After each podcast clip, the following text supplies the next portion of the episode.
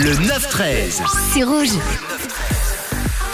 Et on va, on part ce matin décrypter une expression. On va découvrir l'origine d'un mot, d'une expression de notre langue française, comme chaque jour. Et pour ce lundi, on va s'intéresser à l'expression vendre la mèche. Cette expression, elle s'est beaucoup répandue au 19e siècle et cette expression vient de base d'une autre locution populaire du milieu des artilleurs, éventer ou découvrir la mèche. C'est une expression, elle, qui date du 16e siècle.